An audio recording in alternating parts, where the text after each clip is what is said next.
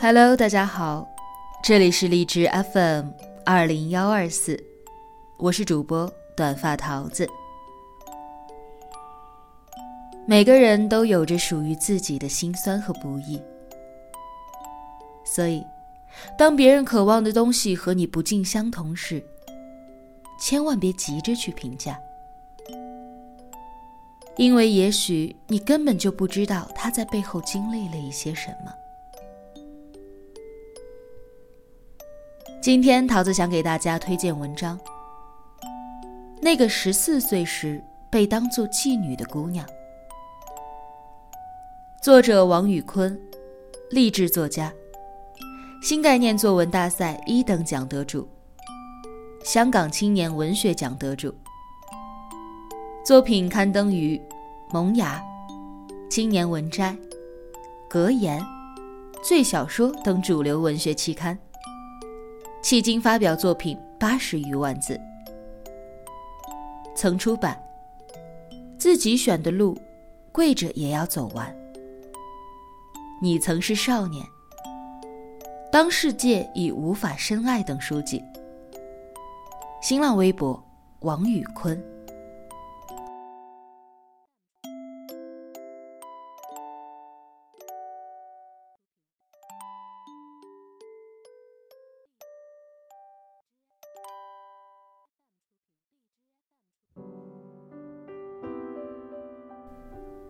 第一次见到 Rachel，是在一九三七图书馆的地下打印室。我在电脑前来来回回折腾了十几分钟，也没有搞清楚如何来使用学校的打印系统。左顾右看的想找个人帮忙，整间打印室却只有我和他两个人。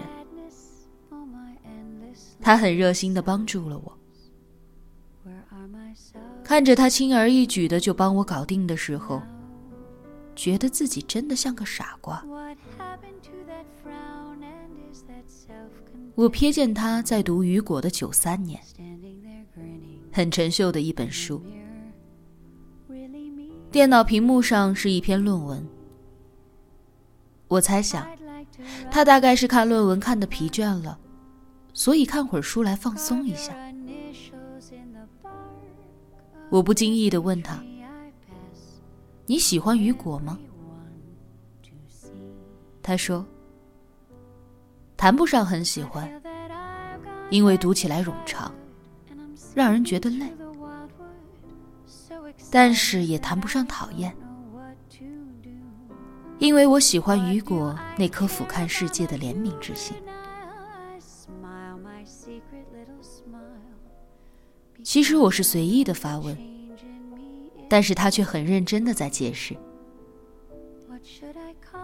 打印机里的纸伴随着印刷声一张一张的被推出来，瞬间淹没了这里原本安静的氛围。后来知道，原来他也在 TCD 念书，念的文学。这个专业是学校最古老的王牌专业之一。每年能申请上的人寥寥无几。我条件反射的开始找寻我们之间的相似之处。我对他说：“我大学的时候也读的文学，不过是中国文学。”他立刻眼睛发亮，开始跟我讲，他看过莫言的书，特别喜欢一个中国编剧，叫做侯孝贤。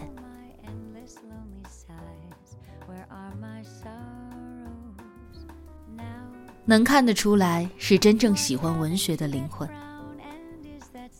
那种可以孜孜不倦的聊着自己喜欢的作家的人。这次短暂的相遇后，我以为和所有一面之缘的结局一样，我很难再次碰到这个黑皮肤、捧着一本雨果、边看边啃手指的姑娘。然而，老天总是爱制造巧合。后来有次去学校的小超市充值 Leap Card 的时候，又碰见了他。也是在这次巧遇之后，我才真正记得了他的名字，Rachel，一个他不喜欢的名字，因为是他爸爸取的。One of them gave a little show and i felt gayly gladly 是个中午，我结束课程之后去给交通卡充钱，在学校角落的那个小超市，恰好碰见了在挑选香蕉的他。我一眼认出他，然后上前问候：“How are you？”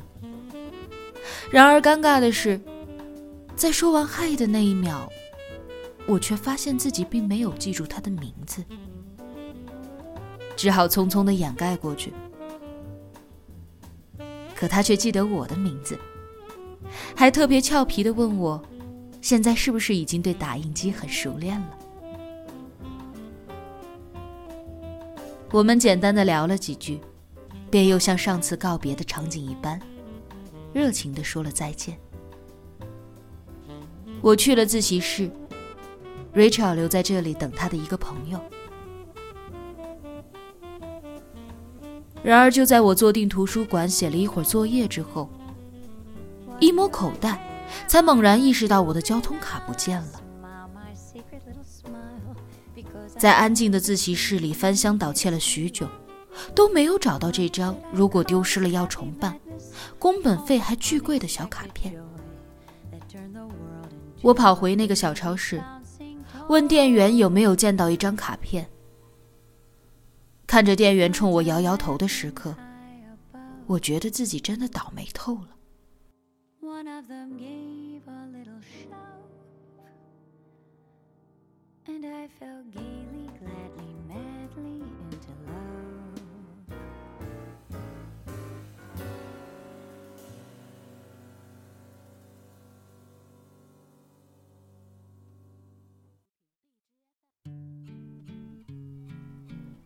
就在我准备第二天去补办交通卡的时候，我的 Facebook 上收到了一个好友申请。我点开头像一看，发现是 Rachel。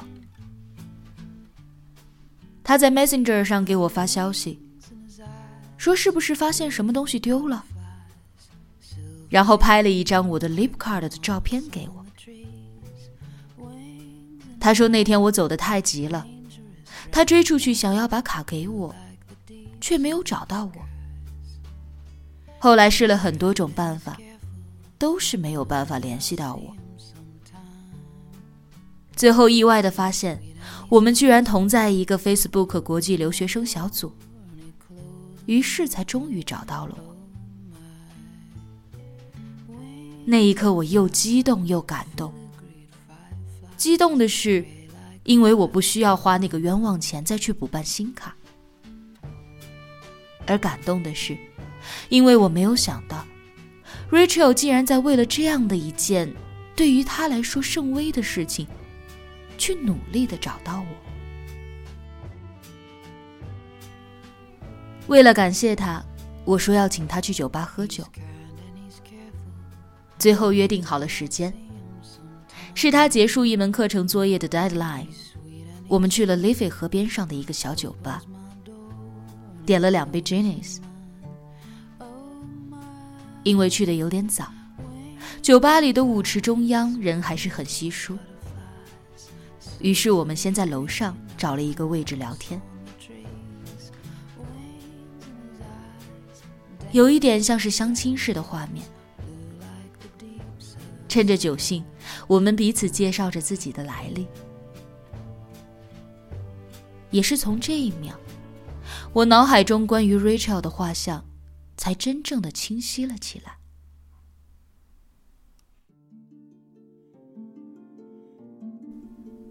Rachel 的妈妈是越南人，一共生了五个孩子，前两个是在越南的时候。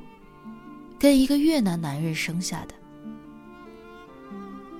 后来这个男人突然消失，音讯全无，到现在都没有再跟 Rachel 的妈妈联络过。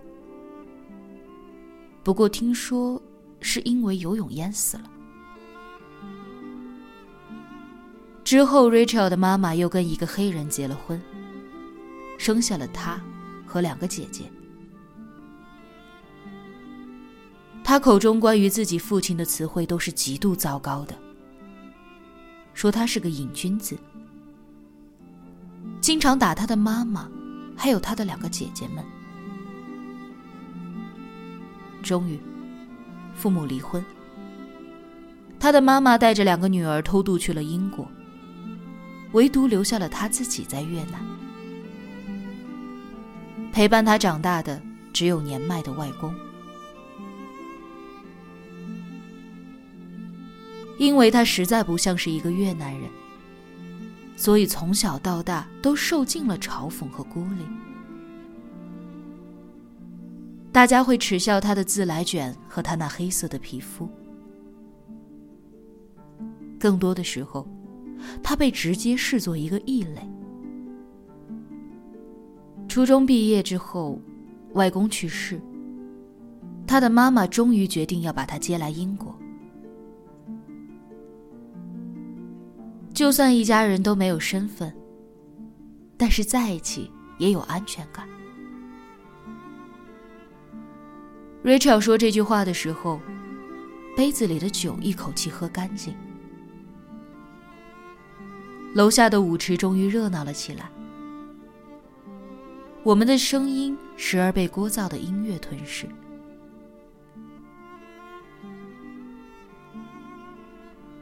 刚刚满十四岁的他，满怀着与家人团聚的欣喜之情上了路。然而现实却没能如预想般一帆风顺。刚到英国的他，不知怎么的就阴错阳差的被判做了非法卖淫的铜器，十年之内不得入境。远方的故土无依无靠。意味着他将无法回去，而拥有亲人的他乡，却向自己关上了大门。Rachel 提及这段故事的时候，一副云淡风轻的面容。我尽力逼迫着自己去感同身受，去压抑自己内心中无法被描述准确的惊异与同情。但我知道，这个世界上从来都没有什么感同身受。这是 Rachel 在都柏林的第八年，她选择了离英国最近的地方，眺望着亲人的方向，在这片无依无靠的土地上飘荡。母亲和姐姐们会支付她的学费。生活费则由他自己一个人打工赚来。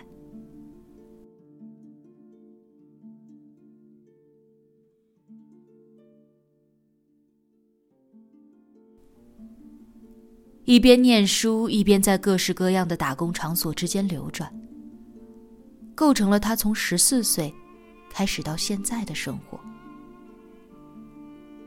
我问他：“喜欢爱尔兰吗？”他似是而非的点点头，然后给我讲了他最初开始在餐馆做收银员的时候，遇见种族歧视的酒鬼，大晚上醉醺醺的直接呕吐在他的收银台上，还特别可恶的冲他骂着脏话。那时候英语也不好的他，根本不知道该怎么有力的反驳回去。只能一个人躲在后厨里掉眼泪。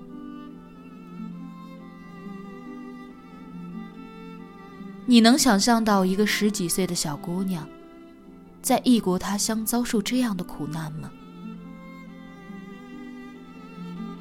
就算我竭力去试着感同身受，此刻空气中所有的安慰与怜悯，都变成了最无力的东西。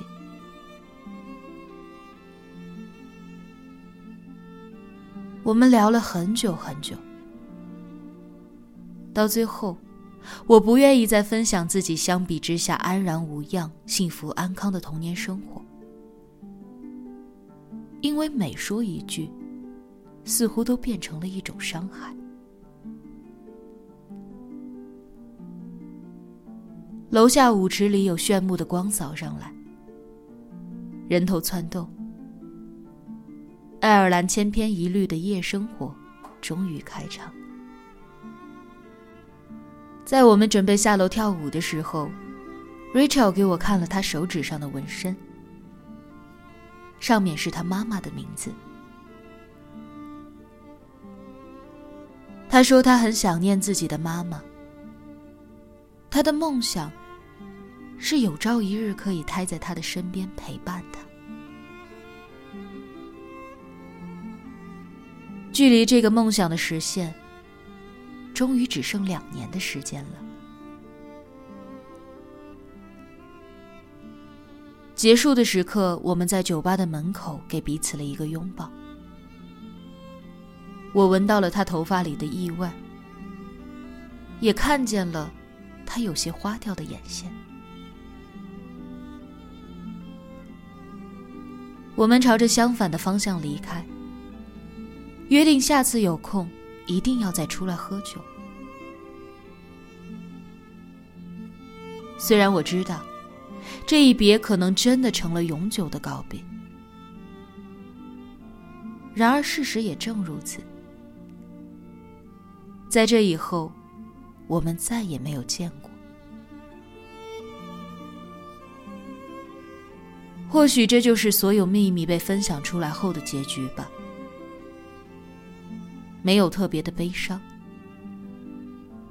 只是希望时间能够对我们彼此都好一点。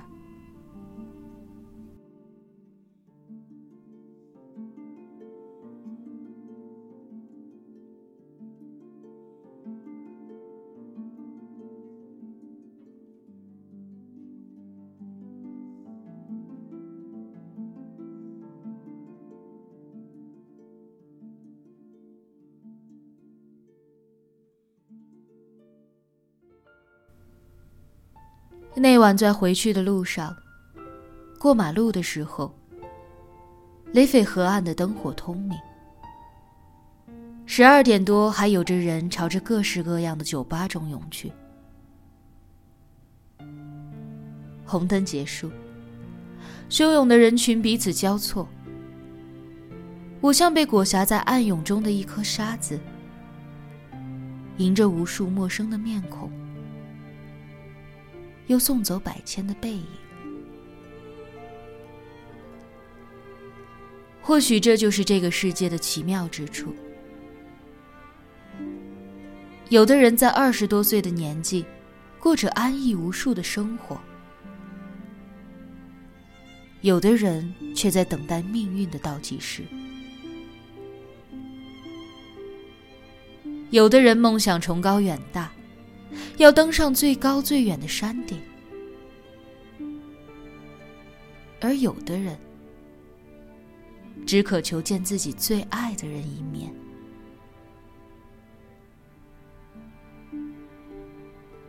我好像突然明白，为什么 Rachel 会喜欢雨果了。